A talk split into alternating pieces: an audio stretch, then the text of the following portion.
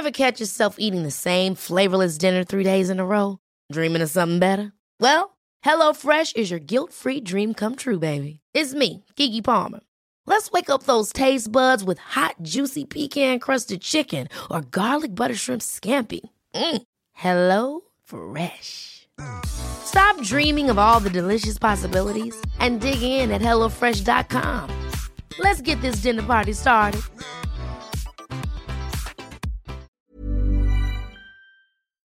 Esto es República H, la información más importante de lo que pasa en el interior de la República, con el punto de vista objetivo, claro y dinámico de Blanca Becerril. Hola, muy buenas tardes. Son las 12 del día en punto de este miércoles 19 de agosto de este año 2020. Yo soy Blanca Becerril. Esto es República H. Yo le invito a que se quede conmigo porque en los próximos minutos le voy a dar toda la información más importante generada hasta este momento de lo que ha ocurrido en las últimas horas en el territorio nacional. Y es que, pues ayer yo le decía de este video que eh, pues fue eh, lo que todo mundo comentó desde, eh, desde el domingo a las 8 de la noche que se dio a conocer en la plataforma YouTube donde pues supuestamente dos personas en el Senado de la República estaban recibiendo sobornos, una cantidad exorbitante de pues de dinero que se ha venido manejando en las últimas horas de supuestos sobornos que habría dado pues Emilio Lozoya por indicación del expresidente Enrique Peña Nieto y también del exsecretario de, eh, de Hacienda, Luis Videgaray, para que se aprobaran las reformas estructurales, sobre todo la reforma energética en el Senado de la República. Bueno, pues evidentemente que los involucrados, ayer ya le decía yo en este espacio informativo, han dado ya sus posicionamientos respecto a estos supuestos sobornos que recibieron eh, pues por parte del exdirector de Pemex, Emilio Lozoya.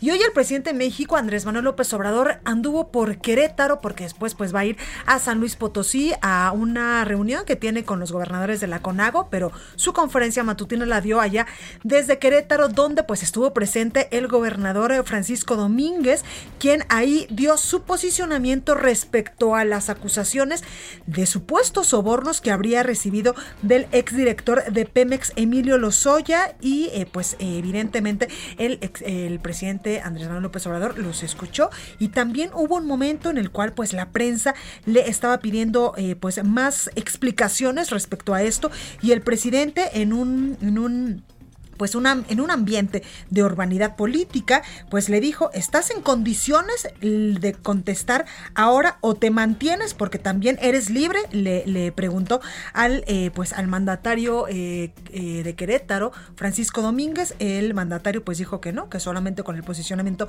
que le había dado, aprovechando esta conferencia del presidente Andrés Manuel López Obrador, se iba a quedar donde pues él decía que no se le podría creer a Emilio Lozoya porque pues era un delincuente, entre muchas otras cosas más que unos momentos más le daremos información en este espacio informativo. También hay información importante sobre eh, la alerta por la cercanía del huracán Genevieve, sobre todo en Baja California Sur, ya eh, se espera que toque costas mexicanas y que pues lamentablemente eh, pues haga sus respectivos estragos, que esperemos que no sean muchos por las costas mexicanas. También hay avances importantes en el asunto de la vacuna contra el coronavirus, que ya lo ha dicho el secretario de Relaciones Exteriores, Marcelo Ebrard, pues nuestro país estará en condiciones porque está coadyuvando en las investigaciones y también en estos grupos que están pues eh, realizando estas eh, pruebas para eh, pues ya tener esta vacuna contra el coronavirus y estará México en condiciones de tener vacunas. Ayer lo decía que serían eh, pues muy baratas y que la mayoría de la población las tendría para eh, pues evitar contagiarse sobre eh, este tema del coronavirus. Y ayer también le, le, platicábamos con un, con un médico de la UNAM que pues se viene la temporada estacional de la influenza y ahora sí que es sumamente importante vacunarnos todos para que por lo menos pues ese tipo de virus esté alejado de nuestro cuerpo, el virus de la influenza y podamos combatirlo de mejor manera. Así que, pues yo le invito a que se quede conmigo porque como puede usted ver, hay muchísima información que darle. Y recuerde que nos puede seguir a través de nuestras redes sociales. Estamos en Twitter como arroba el heraldo de México. Gracias, mi Javi. Mi Twitter personal es arroba blanca. También estamos en Instagram, en Facebook, en YouTube donde pues desde hace como casi cinco meses le estamos subiendo también dos o tres veces al día las breves del coronavirus en las redes sociales de El Heraldo, cinco o seis notitas de lo más importante que ha pasado en México y en el mundo con este, este COVID-19. También nos puede usted escuchar en México y en el mundo a través de www.elheraldodemexico.com.mx. Aquí en la Ciudad de México nos escuchamos por el 98.5 de FM, allá en Ciudad del Carmen, en Campeche, por el 101.3 de FM y 950 de AM. En Monterrey, Nuevo León, 90.1, también en Guadalajara, Jalisco, donde la próxima semana andaremos por allá transmitiendo totalmente en vivo por el 100.3 de FM. En Tampico, Tamaulipas, 92.5, en Acapulco Guerrero 92.1, también en Villahermosa, Tabasco, eh, nos escucha usted por el 106.3, en el Valle de México 540 de AM, en Tijuana, Baja California 1700 de AM y también por supuesto del otro lado de la frontera en Brownsville y en McAllen. Y a partir de este lunes pues ya nos escuchamos en toda la parte de La Laguna por el 104.3 de FM. Sin más, ahora sí vamos a un resumen de noticias y comenzamos con toda la información. En resumen. Ante la difusión del video que muestra a exfuncionarios del Senado recibiendo presuntos sobornos, el gobernador de Querétaro, Francisco Domínguez, aseguró que el exdirector de Pemex, Emilio Lozoya, busca involucrarlo en actos de corrupción. Escucha. No se puede creer en las palabras de un delincuente confeso. Yo doy la cara aquí y ante la autoridad. No busco la protección a cambio de inventar falsedades. Hay una intención política, no es cuestión legal. Por su parte, el presidente de México, Andrés Manuel López Obrador, pidió no abondar y, abordar pues este tema durante su visita a Querétaro y respetar la decisión del gobernador de eh, Francisco Domínguez, del gobernador de Querétaro, de no hacer más declaraciones al respecto. En esta ocasión hay tantos otros asuntos, graves problemas nacionales, que podríamos, si ustedes así lo consideran, omitir o dejarlo pendiente o hacer una prórroga, si les parece. Y esta mañana arrancó la 59 reunión ordinaria de la Conferencia Nacional de Gobernadores de la CONAGO en el estado de San Luis Potosí con la participación de integrantes del gabinete del gobierno federal. El noveno Tribunal Colegiado en Materia Administrativa ordenó a la Secretaría de Salud que garantice el abasto de medicamentos e insumos en hospitales públicos que atienden a niños con cáncer. La Comisión Nacional de Mejora Regulatoria publicó un proyecto que busca adscribir a 13 unidades y órganos desconcentrados de la Secretaría de Salud bajo control de la Subsecretaría de Prevención y Promoción de la Salud a cargo del doctor Hugo López Gatel. La Secretaría de Salud Federal informó que en México hay ya 531.239 casos de COVID-19 y 57.774 decesos. Hoy a nivel internacional, la Universidad de Johns Hopkins de los Estados Unidos reporta que hay en todo el mundo 22.194.000 contagios de nuevo COVID-19 y más de 782.000 muertes. Y en California, Estados Unidos, miles de personas fueron evacuadas del norte del estado debido a la proximidad de por lo menos 30 incendios forestales. La nota del día por supuesto que la nota del día hoy está allá en Querétaro y es que el gobernador Francisco Domínguez respondió a las acusaciones de supuestos sobornos por parte de Emilio Lozoya, el exdirector de Pemex. Esto lo hizo, eh, pues ya le decía yo, durante la conferencia matutina del presidente de México, Andrés Manuel López Obrador, que estuvo hoy precisamente allá en Querétaro. Y Fernando Paniagua, nuestro eh, compañero, nos tiene todos los detalles. Fernando, ¿cómo estás? Blanca, buenas tardes. Efectivamente, en un ambiente tenso, con miradas eh, que dejaban ver que no había comodidad por parte de ambos personajes. Hoy se llevó a cabo la conferencia de prensa mañanera en, en, en la entidad, en la 17 zona militar de Querétaro. Ahí ante la difusión del video que muestra a legisladores y a, trabajadores de legisladores panistas recibiendo presuntos sobornos, el gobernador de Querétaro, Francisco Domínguez, aseguró que el exdirector de Pemex, Emilio Lozoya, solo busca involucrarlo en actos de corrupción y dice que no se le puede creer a un delincuente. Esto fue lo que dijo, esto fue parte de lo que dijo Blanca. No se puede creer en las palabras de un delincuente confeso. Yo doy la cara aquí y ante la autoridad. No busco la protección a cambio de inventar falsedades. Hay una intención política, no es cuestión legal. Atacan a un gobernador de oposición bien calificado. Mienten porque Querétaro no tiene una, una sola observación de la Auditoría Superior de la Federación ni de la Secretaría de la Función Pública Federal, ni una. Tenemos prácticamente deuda cero. Hay empleo, buenos salarios. Somos ejemplo de crecimiento, calidad, de grandeza. Somos gente de trabajo, de esfuerzo y de palabra. Por eso nos atacan. Y después de esto, Blanca, el presidente López Obrador pidió no abordar el tema de los presuntos sobornos al Senado durante su visita a Querétaro y llamó a los periodistas que estaban ahí presentes a establecer una especie de tregua en este tema. Esto fue lo que dijo el presidente. El gobernador ya fijó su postura, lo hizo con mucha claridad, como él lo ha manifestado, dando la cara. ¿Por qué no tratamos de dejar para otro momento este asunto? Incluso hasta por respeto, por urbanidad política, y va a haber tiempo para eh, desahogar este tema. Pero que en esta ocasión hay tantos otros asuntos, graves problemas nacionales, que podríamos, si ustedes así lo consideran, omitirlo o dejarlo pendiente o hacer una prórroga, si les parece. ¿De acuerdo? No, bueno, pues la mayoría manda. Así estuvo el, eh, la conferencia mañanera en Querétaro Blanca. Pues ahí lo tenemos. Oye, Fernando, también ha trascendido que pues dio eh, avances importantes en materia del el combate a la delincuencia y que cuando él pues ya bajaba de, de, este estribo donde estuvo con el presidente López Obrador, incluso fue apapachado por el secretario de Seguridad eh, Pública del Gobierno Federal, Alfonso Durazo. ¿Es real? Efectivamente, y además eh, se pasaron un rato después de que terminó la conferencia de prensa de la mañanera, eh, un muy buen rato eh, platicando el presidente, el gobernador, por lo menos 40 minutos en un apartado de la zona militar, de la decimoséptima zona militar, para después partir a, a, San Luis Potosí, donde será la reunión de gobernadores. Hubo un encuentro posterior a esta conferencia de prensa en lo que en la que todavía no sabemos qué se platicó, pero seguramente algo muy muy interesante se platicó. Totalmente. Fernando, muchísimas gracias por esta comunicación.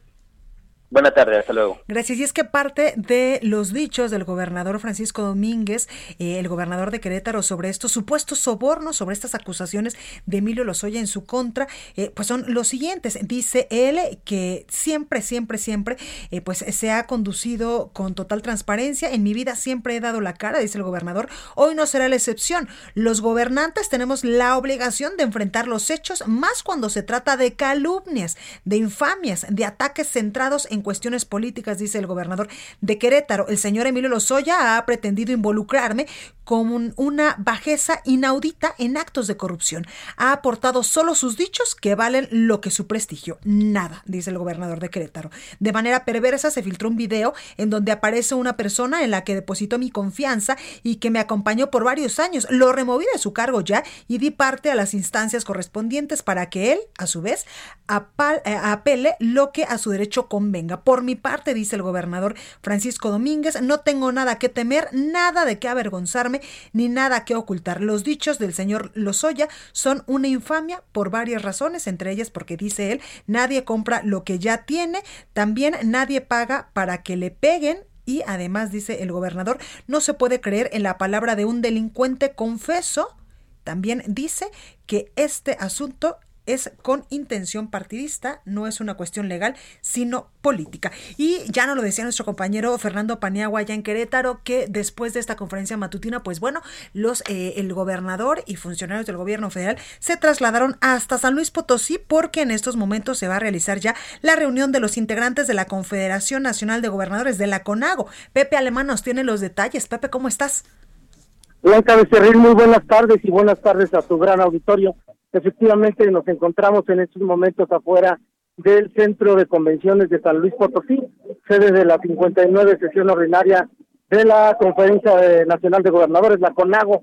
Eh, Blanca, comentarles que desde muy temprano fue montado un estricto filtro de seguridad, un operativo de seguridad a las afueras el recinto, donde eh, también se dieron cita, pues ya hasta estos momentos, decenas de contingentes a favor o en contra del presidente López Obrador. Hace unos minutos se dio un primer eh, conato de enfrentamiento entre los integrantes del FRENA, del Frente Nacional Anti-AMLO, y seguidores de Andrés Manuel López Obrador. Eh, de, el primer contingente intentó bloquear el Boulevard Rocha Cordero, la policía intentó, lo, lo evitó y los seguidores de López Obrador le metieron una corretiza y un par de eh, integrantes del Frena. Hay también contingentes de Chihuahua que están eh, mantienen una lucha legal con el gobierno federal por el, la disputa por el agua, las presas. Hay comerciantes ambulantes, hay gente de, del sindicato de telefonistas, hay defensores de la Sierra de San Miguelito, ecologistas, en fin, diferentes contingentes que están a las afueras, obviamente sin poder ingresar ni siquiera cerca del recinto, están sobre el Boulevard Rocha Cordero, en espera de que llegue el presidente López Obrador, se dice que viene por carretera, que llegará por la carretera eh, procedente de Querétaro, hay otras versiones que dicen que ya se encuentra en un hotel de la capital potosina, y estamos a unos minutos de que arribe. Mientras tanto, los contingentes aquí y la, el clima es muy tenso, sobre todo los seguidores y los eh, detractores del presidente de la República. Hay muchísimas personas que también traen eh, sobres con peticiones muy, muy, muy precisas como pensiones para sus abuelos. Hay una persona que tiene un abuelo que dice que tiene más de 15 años en espera de que le eh, homologuen su pensión como ex ferrocarrilero. En fin, infinidad de peticiones y protestas en estos momentos afuera del centro de convenciones de San Luis Potosí en espera de que llegue el presidente López Obrador. Pues ahí lo tenemos, Pepe. Muchas gracias y estamos en contacto contigo. Muchísimas gracias, buenas tardes. Gracias. Y es que previo a la llegada del presidente López Obrador a San Luis Potosí, integrantes del Gabinete Federal sostuvieron una reunión privada con la Conferencia Nacional de Gobernadores allá en el Centro de Convenciones de San Luis Potosí, encabezada eh, pues por esta eh, secretaria de Gobernación, Olga Sánchez Cordero, y el presidente de la CONAGO y gobernador de San Luis Potosí, Juan Manuel Carreras. Desde ayer por la noche ya se había reportado la llegada de algunos miembros del Gabinete Federal a esta reunión allá en San Luis Potosí. Entre ellos, pues ya había llegado este Esteban Moctezuma, secretario de Educación Pública, también Hugo López Gatel, subsecretario de Prevención y Promoción de la Salud, y Juan Antonio Ferrer, titular del INSABI. La secretaria Olga Sánchez Cordero confió en que en esta reunión con los gobernadores, pues prevalezca el diálogo y la unidad. Dijo a través de su cuenta de Twitter que consolida un federalismo operativo y corresponsable entre los tres órdenes de gobierno. Los acuerdos tomados hoy con los miembros del gobierno de México y la CONAGO serán consecuencias consensuados por el bienestar de México. La secretaria agregó que las diferencias en medios, sin señalar cuáles, no son obstáculo para construir un mejor país. Según el programa, la CONAGO y el Gabinete Legal y Ampliado se reunirán hoy con el presidente López Obrador alrededor de las 12.15 estaba programado, pero ya nos dice nuestro compañero Pepe Alemán que todavía no ha llegado el presidente López Obrador, que venía de esta conferencia matutina allá en Querétaro. Posteriormente, de acuerdo con este programa, eh, pues se tomarán la foto oficial y comerán juntos. El mandatario federal planea abordar temas como la coordinación ante pues esta pandemia, ante esta emergencia sanitaria por el coronavirus.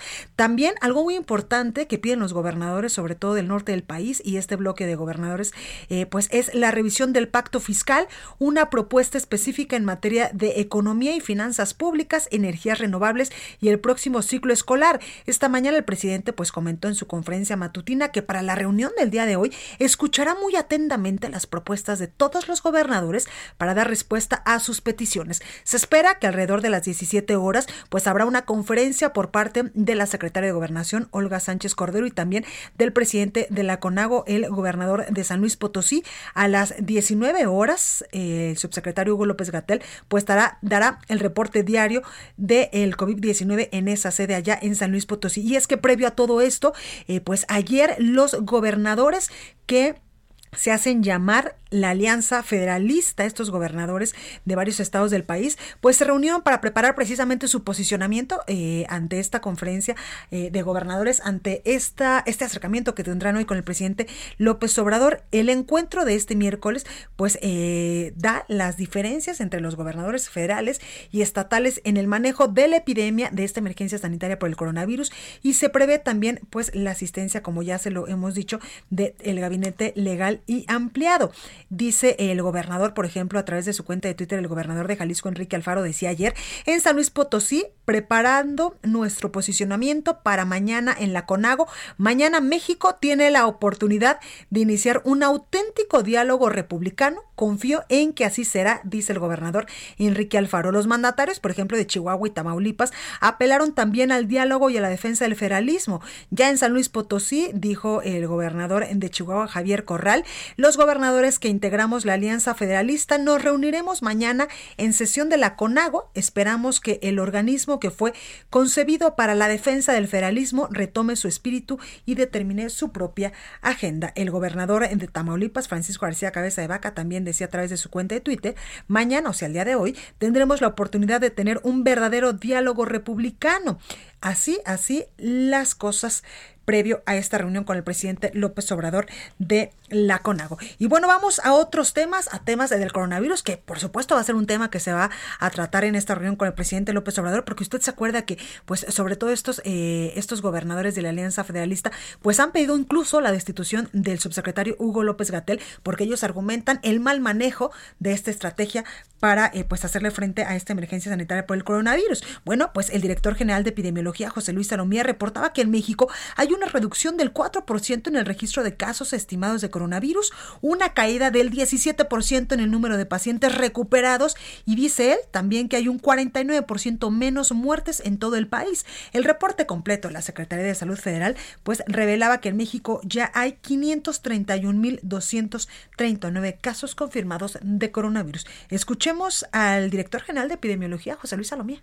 Continuamos hoy día todavía presentando este descenso, ahora es de menos 17% entre la semana 31-32, todavía estamos cruzando los casos o las personas recuperadas con las personas que eh, tienen en la enfermedad en la semana 32 y la tendencia de las defunciones continúa también siendo descendente con un menos 49% en las últimas dos semanas que están graficadas. Bueno, y vámonos hasta Nuevo León con nuestra compañera Daniela García, porque lamentablemente allá en este estado de la República Mexicana se registró un nuevo brote de coronavirus en un asilo de ancianos. Dani, ¿cómo estás? Blanca, buenas tardes. Así es, la Secretaría de Salud del Estado de Nuevo León confirmó ayer otro brote en un asilo. Suman ya siete asilos en el estado que reportan casos pues vaya masivos de COVID-19. Se trata de un asilo en el municipio de San Nicolás de los Garza con 43 residentes y 19 empleados a quienes se les aplicaron ya las pruebas necesarias y se están aplicando las medidas correspondientes para atenderlos, ya sea aislarlos o trasladarlos a recibir atención médica. Sin embargo, no se ha informado sobre el estado de salud de los adultos mayores y los trabajadores hasta el momento.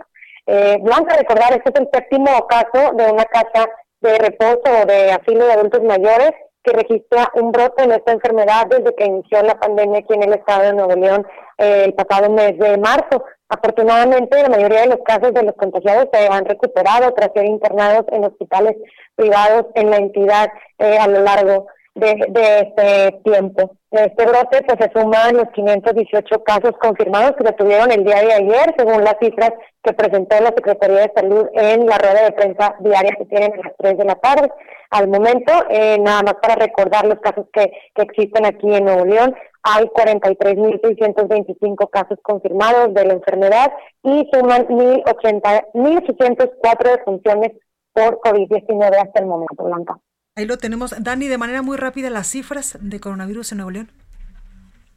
Sí, eh, totales 43.625 y 1.804 defunciones. Eh, suman ya cinco días de más de 40 muertes diarias. Sin embargo, los casos se encuentran a la baja en los últimos días, menos de, menos de 600 y en las últimas dos semanas, menos de 800, Blanca. Pues ahí lo tenemos. Dani, muchas gracias por este reporte. Al contrario, Blanca, muy buenas tardes. Gracias, cuídate. Bueno, y es momento de ir con nuestra compañera Itzel González y el sacapuntas de este miércoles. Yo soy Blanca Becerril, esto es República H. No se vaya, que yo vuelvo con más. Sacapuntas.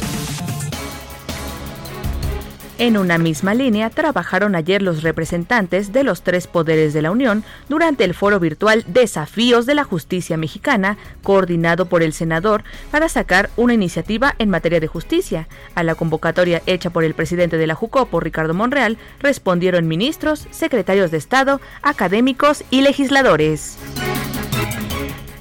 Nos cuentan que la Coordinación General de Puertos y Marina Mercante, a cargo de Rosa Isela Rodríguez, dio la instrucción de respetar en todo momento el Estado de Derecho y el fomento a la inversión, pero también dejó claro que no se van a tolerar actos de corrupción, pésele a quien le pese, para que no haya malos entendidos.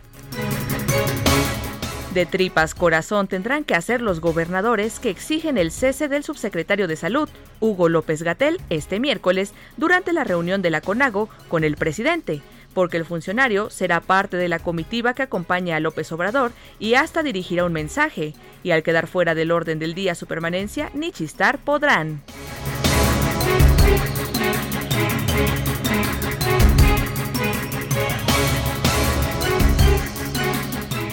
Continúa escuchando a Blanca Becerril con la información más importante de la República en República H. Regresamos. Estamos de regreso con la información más importante de la República en República H con Blanca Becerril, transmitiendo en Heraldo Radio en resumen. En el Congreso de Veracruz, la diputada por Morena, Magali Armenta, presentó una iniciativa que busca reglamentar el acceso de niños y adolescentes al consumo de productos de alto contenido calórico en el Estado. Ricardo Cortés Alcalá, director general de promoción de la salud, informó que los estados de Yucatán, Campeche, Querétaro y Nuevo León son las entidades que en las últimas cuatro semanas han mantenido la movilidad por debajo del 50%. El presidente municipal de Matías Romero, esto en Oaxaca, Alfredo Juárez, falleció este martes debido a complicaciones por el coronavirus. Ayer en Zumpango Guerrero, elementos de la Policía Preventiva y personal de tránsito tomaron el ayuntamiento para exigir un incremento salarial del 6%, un seguro de vida, uniformes nuevos, equipo táctico y patrullas. Este martes, en Uruapan, Michoacán, elementos de la Guardia Nacional se enfrentaron a tiros contra presuntos integrantes del cártel Jalisco Nueva Generación, dejando como saldo a dos personas sin vida. Pobladores del municipio de Tlahuelilpan, esto en Hidalgo, quemaron dos patrullas de la policía municipal e intentaron linchar a dos presuntos delincuentes que fueron aprendidos por las autoridades municipales. Bueno, y vamos con nuestra compañera Karina García hasta Oaxaca, porque ya le decía yo que lamentablemente otro presidente municipal murió por complicaciones eh, derivadas del coronavirus. Karina, ¿cómo estás? Buenas tardes, adelante. Cari, ¿me escuchas? Se cortó la comunicación con nuestra compañera Karina García y es que ya le decía yo que el presidente municipal de Matías Romero en Oaxaca, Alfredo Juárez, pues falleció este martes debido a complicaciones por el coronavirus. Es un, uno más de todos estos presidentes municipales que lamentablemente pues han perdido la vida a causa del COVID-19, este virus que lamentablemente pues está en nuestro país desde finales del mes de febrero y pues hasta el momento no nos ha dado tregua. Ya tenemos a nuestra compañera Karina García. Cari, ¿cómo estás? Gracias, Blanca. Auditorio, informarles que el presidente municipal de Matías Romero, Alfredo Juárez Díaz, falleció la tarde de este martes tras casi 26 días de haber luchado contra la COVID-19. El pasado 23 de julio, el edil de 71 años de edad fue internado en el Hospital de Especialidades Materno Infantil de Juchitán de Zaragoza, administrado por el Instituto de Salud para el Bienestar debido a complicaciones en su salud. Comentarles también que la región del Istmo de Tehuantepec, así como la cuenca del Papaloapan, al igual que la capital, habían registrado un incremento de contagios y decesos por esta nueva enfermedad. A la muerte de este se suma el de Tuxtepec, Fernando David Bautista, y el de San Baltasar Chiquizapan, Florencio San Germán Santiago, así como del reciente, el municipio de Tamazulapan del Espíritu Santo, Artemio Ricardes.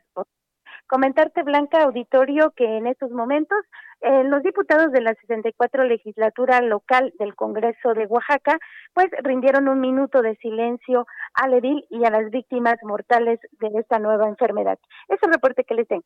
Pues ahí lo tenemos, Cari. Gracias. Bueno, pues ahí está nuestra compañera Karina García. Y vamos en estos momentos a enlazarnos con el vocero del Partido de Acción Nacional, Fernando Herrera. Muy buenas tardes, ¿cómo está? Buenas tardes, Blanca, con el gusto saludarte muy bien, gracias. Gracias, eh, Fernando, por esta comunicación. Oiga, eh, el posicionamiento del Partido de Acción Nacional respecto pues a todos estos dichos de supuestos sobornos que el ex el exdirector de Pemex, Emilio Lozoya, pues supuestamente dio sobre todo a senadores del Partido de Acción Nacional en la legislatura pasada, donde pues usted también era senador de la República. ¿Cuál es el posicionamiento del Partido de Acción Nacional respecto a esto? Primero, que urgimos a la Fiscalía General de la República para que deslinde responsabilidades. El que tenga alguna implicación de carácter eh, legal tiene que dar explicación puntual del por qué realizó determinadas eh, conductas o acciones. Nosotros no vamos a solapar ninguna conducta que atente contra la transparencia, contra la legalidad, contra la honestidad. Por el contrario, si hay algún implicado que haya cometido algún ilícito, que se le juzgue conforme a la legislación mexicana. Entre ellos, pues hay eh, varios eh, panistas, senador, incluso el ex, eh, pues el ex candidato a la presidencia de la República. Pues son dichos, son trascendidos, no es verdad legal, son declaraciones de un presunto delincuente, en este caso Emilio Lozoya, que es un huésped distinguido del gobierno federal, y que en su momento, cuando se avance en la secuela procesal, pues se tendrán que hacer las aclaraciones correspondientes. El que acusa está obligado a probar y creo que en esta eh, secuencia que se está llevando puede haber medias verdades, pero también es lógico entender que la presión a la que está sometido este hombre por conseguir su libertad le puede llevar a decir grandes mentiras. Entre ellas, estos supuestos sobornos, eh, sobre todo, por ejemplo, en estos momentos, a dos gobernadores del Partido de Acción Nacional, al gobernador de Tamaulipas y al gobernador de Querétaro. Pues mira, nosotros hemos hablado con los gobernadores, nos han dado su explicación, nos han este, comentado la circunstancia particular de su imputación, nos quedamos con esa explicación, tendrá que probarse alguna incidencia de carácter legal y ellos eh, responderán inmediatamente si es que son citados. Oiga, eh, también Fernando, quiero preguntarle, usted fue senador de la República en la legislatura pasada, tenía de compañeros precisamente a, estos dos gobernadores en estos momentos, también al exsecretario de Hacienda, Ernesto Cordero, y a otros eh, legisladores que también han sido señalados por Emilio Lozoya. ¿Usted nunca vio nada respecto a estos sobornos? ¿No escuchó nada? No, realmente a mí no me tocó este presenciar nada. Participé al igual que todos en varias este, reuniones de carácter informativo con diversos funcionarios sobre las eh, muy variables eh, y variantes este, reformas que aprobamos, pero dentro de la práctica parlamentaria, si alguien cometió algún error, pues tendrá que aclararlo, pero a mí no me tocó ver nada. ¿eh? Porque incluso un correligionario suyo, también un ex senador y también ex eh, pues gobernador, Ernesto Rufo, decía en una entrevista que pues ha sido ya muy pública que él sí se dio cuenta de que por lo menos eh, Roberto Gil Schwartz y otros senadores del Partido Acción Nacional se la vivían literalmente en las oficinas del ex coordinador de la bancada priista de Emilio Gamboa, presuntamente pues eh, planchando acuerdos políticos respecto a estas reformas, sobre todo la reforma energética. Pues puede ser. Ernesto tiene una forma muy particular, y me refiero a Ernesto Rufo, de editorializar eh, los temas, los asuntos. Nosotros eh, estamos apostando a que se resuelva todo conforme a derecho, de acuerdo al ejercicio de la ley y con mucha transparencia. El que la hace la tiene que pagar. Por el momento son solo expresiones eh, aisladas, hay hechos contundentes en un video donde hay personas recibiendo dinero, pues tendrán que explicar de manera eh, clara qué es lo que hicieron. Por lo pronto uno de ellos, que es militante del PAN, lo hemos separado ya de la militancia. Al que trabajaba con el gobernador de Querétaro. Sí, claro, para que rinda la información correspondiente y si tiene alguna implicación, pues que se le juzgue. Desde el Partido Acción Nacional, Fernando, ¿no van a defender a nadie? A nadie, a nadie, este, a nadie que esté señalado por este tipo de circunstancias.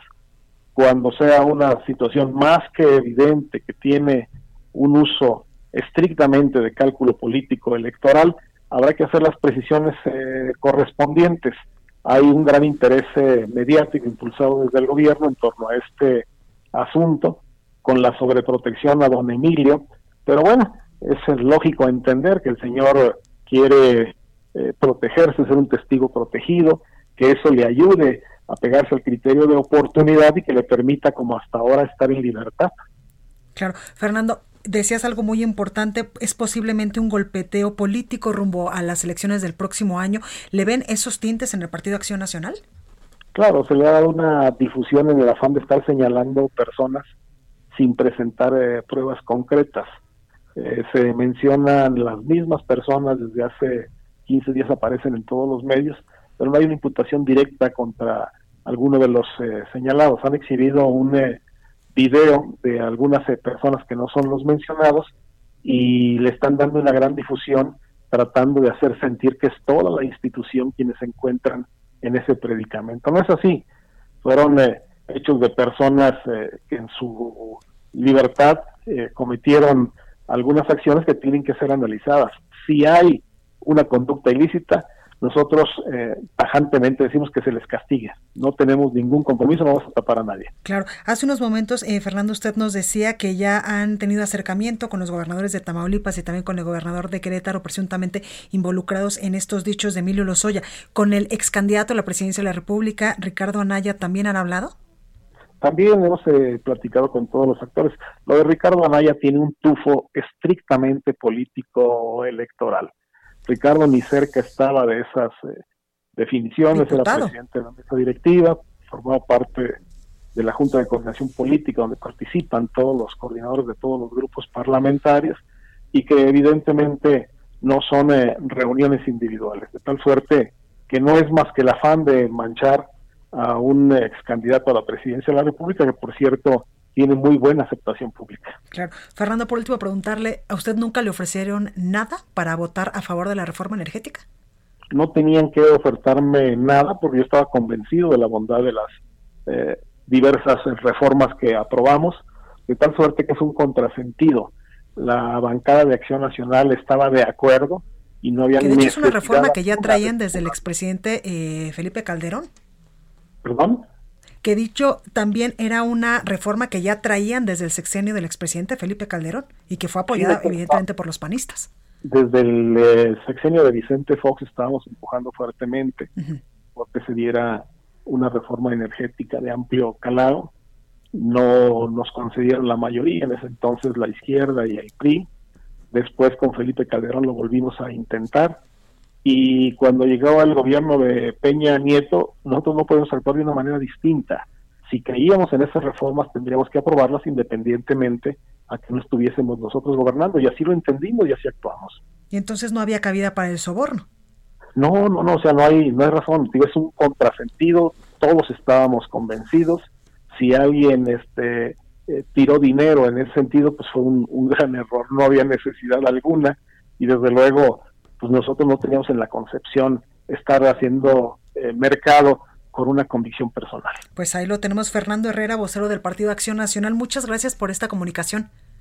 Gracias, Blanca, estamos al pendiente. Gracias, bueno, pues ahí lo tenemos. Y vámonos ahora hasta Baja California Sur con otros temas, por supuesto, para pues conocer los efectos que ya está empezando a dejar el huracán Genevieve en esa parte del país. Germán Vargas nos tiene el reporte. Germán, ¿cómo estás? Eh, gracias, ¿qué tal, eh, Blanca? Muy buenas tardes. Aquí en Baja California Sur, pues ya estamos todos en alerta por este huracán Genevieve. El oleaje generado por este meteoro ha ocasionado eh, que lamentablemente una joven de 15 años y el salvavidas de la playa de 30 años perdieran la vida al ser abatidos por las olas de este mar del Cabo San Lucas. En La Paz y Los Cabos se elevaron también las banderas negras prohibiendo la entrada ya a las playas. Muchos de los negocios se encuentran ya cerrados, suspendidas en sus actividades. Mientras tanto, las autoridades de los tres niveles de gobierno han sesionado en los diferentes consejos municipales y el estatal de protección civil. Ya se preparan estas acciones que van a implementar en las zonas donde se tenga un mayor impacto del meteoro.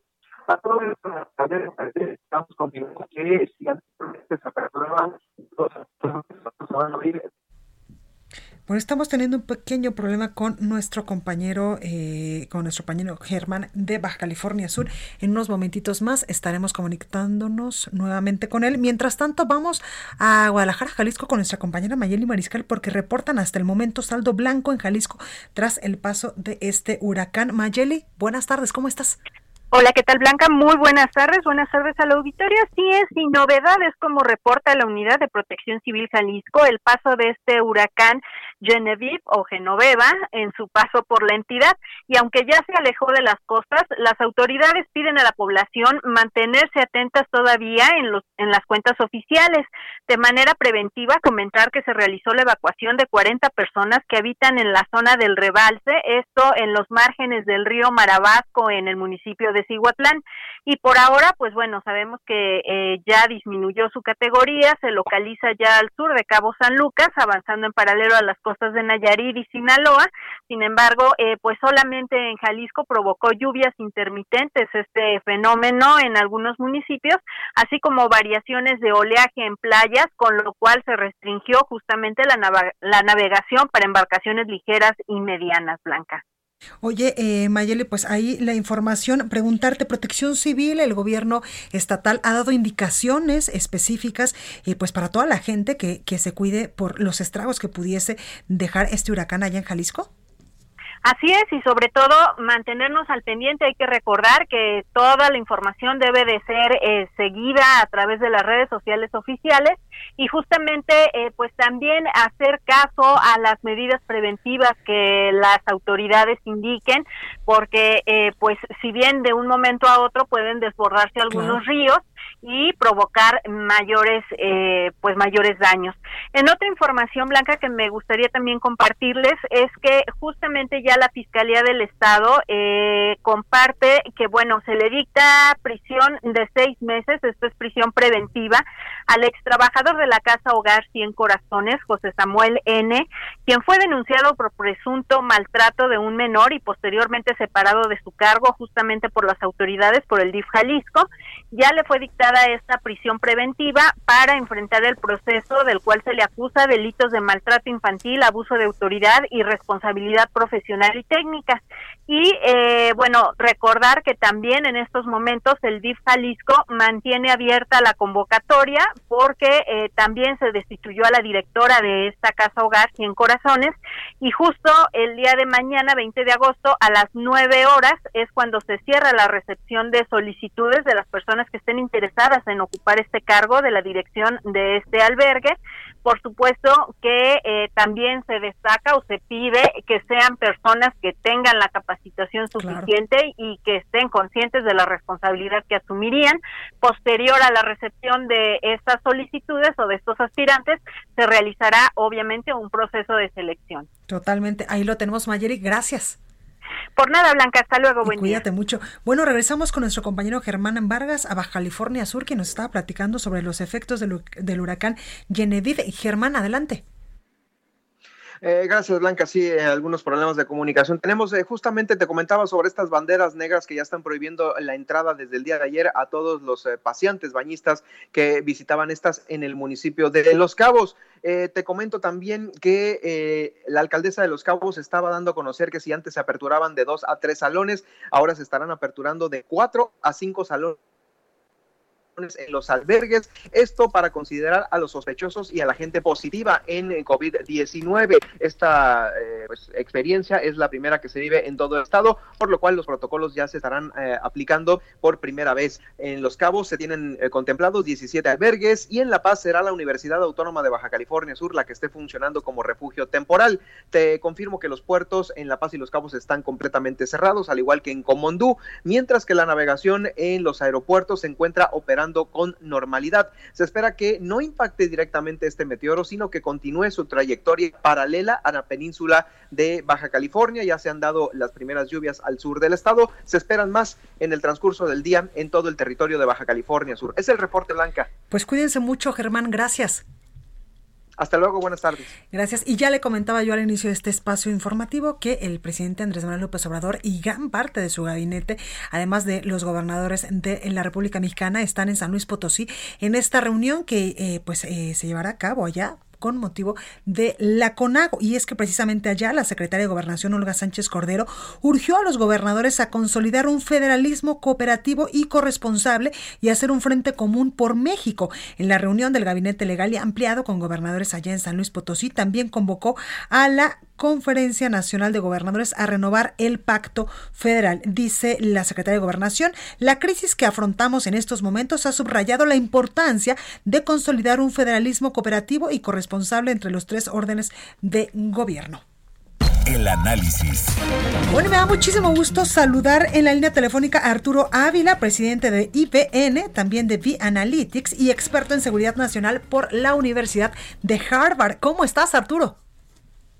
Bianca, con el gusto de saludarte a ti y a tu auditorio, como siempre, ¿cómo han estado? Muy bien. Gusto saludarte como toda la semana. Muchas gracias, Arturo. Oye, cuéntanos esta publicación que tú haces en las páginas del Heraldo, muy interesante sobre el COVID-19, el coronavirus y el medio ambiente, y es que muchos hemos dado cuenta de que cuando los seres humanos nos guardamos en nuestros hogares y no salimos, la naturaleza respiró.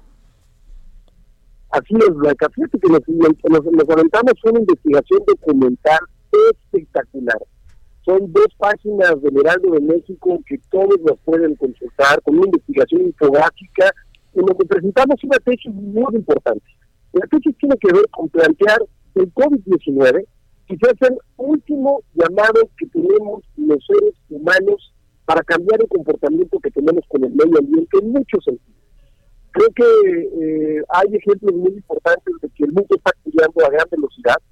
Ahí mismo en el Heraldo presentamos nosotros información de cómo en el año 1950 habitábamos la Tierra 2.500 millones de humanos y para 2030, Blanca, habrá 8.500 millones de humanos habitando la Tierra, es decir, más de cuatro veces ha aumentado la densidad poblacional de la Tierra y esto, por supuesto, pues ha provocado el famoso eh, fenómeno conocido como zoonosis, ¿no? que es justamente cuando los seres humanos nos metemos y tomamos eh, básicamente los territorios ocupados por los animales. Y eso obviamente ha provocado, por supuesto, que estemos ahora expuestos como nunca a nuevas enfermedades, a pandemias, por supuesto, no es casualidad también, Blanca, y ahí le mencionamos en investigación, que el año 2019 es el año más caliente que ha tenido el planeta. Es decir, nunca en la historia de la humanidad, por lo menos hasta lo que se ha medido ahora, habíamos tenido una tierra tan caliente como consecuencia, por supuesto, de los estragos que el ser humano está haciendo al mundo. ¿Esto qué quiere decir? Es que claramente van a empezar a aparecer este tipo de, de enfermedades. Por ejemplo, eh, en, la consecuencia de este, de este calentamiento provocó un deshielo en, en los polos de más de un metro, ¿no? Y esto, pues básicamente puede puede eh, eh, mostrar nuevas bacterias y nuevos virus que pudieron haber estado congelados por muchísimos años, ¿no? Entonces, la investigación entra un tema que tiene que ver con tratar de concientizar a los seres humanos para un tema que si no lo tomamos serio, Blanca, este, y como un tema de seguridad nacional, y de veras lo digo, es un tema de seguridad nacional porque están en riesgo todas nuestras vidas, probablemente lo que venga después sea pues la evolución de un virus muy similar a este coronavirus 19, por otro que puede ser transmitido por aire o que puede ser más letal. Creo que este es el gran llamado de atención para cambiar el comportamiento, Frida Blanca. Totalmente, eh, Arturo, importante esto que nos dices, porque incluso pues muchos eh, expertos en materia de medio ambiente han dicho que con la devastación incluso de los manglares, eh, por ejemplo en costas mexicanas, para la construcción de hoteles, es que ahora pues nos pega de mayor manera este tipo de huracanes, que pues ahorita estamos en temporada de huracanes, e importante esto que nos dices, porque el ser humano ha alterado de una forma inverosímil todo este ciclo del planeta, todo este ciclo natural, que pues ya lo veíamos, que muchos especialistas dicen que incluso pues el asunto del coronavirus viene de, de Asia, porque allá pues había una persona que comió un murciélago en un mercado y entonces así se expandió. No hay duda de que viene de un mercado húmedo, por supuesto, viene por supuesto de estar experimentando eh, y siendo violentos con los animales eso es bien importante decirlo. Eh, la realidad es que yo de pronto veo ambientalistas más preocupados por las eh, corridas de toros, pero cuando van un rastro, pues parece que no se dan cuenta de lo que está pasando en la humanidad. La verdad es que sí, efectivamente, eh, llegó el momento de que el ser humano se plantee una forma de vida distinta, que el discurso del medio ambiente deje de ser un discurso de moda, porque eso pasó, era de moda, ahora está de moda esto, está de moda otro. No, ahora es un momento, es un discurso que tiene que ver con la vida, no con la moda. Y si no cambiamos esta perspectiva y lo vemos como un tema de seguridad nacional, yo de verdad apelo como experto en seguridad nacional a que el tema del medio ambiente se eleve a un tema de seguridad nacional, estamos condenando a las futuras generaciones, estamos condenando a nuestros hijos, este, estamos condenando al futuro del mundo y por eso tenemos que empezar a hablar del tema, tenemos que discutirlo. Y esta infografía que presentamos en el Heraldo, pues muestra todos estos fenómenos en donde el humano, el ser humano ha influido en eh, perjuicio de nuestra tierra. Pues ahí lo tenemos Arturo Ávila, presidente de IBN, también de B-Analytics y experto en seguridad nacional por la Universidad de Harvard. Muchas gracias por esta comunicación. Blanca, me da mucho gusto saludarte como siempre y a tu auditorio, por supuesto. Gracias, muchísima suerte. Bueno, pues aquí este análisis que hace Arturo Ávila en las páginas del Heraldo de México, el COVID-19 y el medio ambiente. Bueno, hasta aquí este espacio informativo. Yo soy Blanca Becerril, esto es República H. Yo les espero el día de mañana en punto de las 12. Por favor, de corazón, cuídese mucho.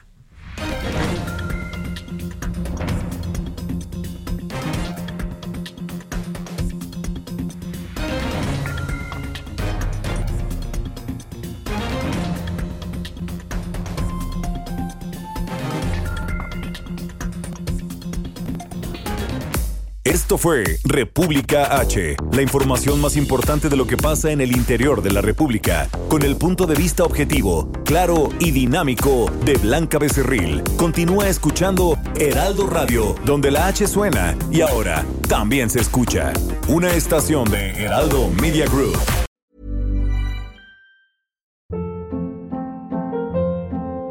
Hold up. What was that? Boring. No flavor. That was as bad as those leftovers you ate all week. Kiki Palmer here, and it's time to say hello to something fresh and guilt-free. Hello Fresh. Jazz up dinner with pecan-crusted chicken or garlic butter shrimp scampi. Now that's music to my mouth. Hello Fresh. Let's get this dinner party started. Discover all the delicious possibilities at hellofresh.com.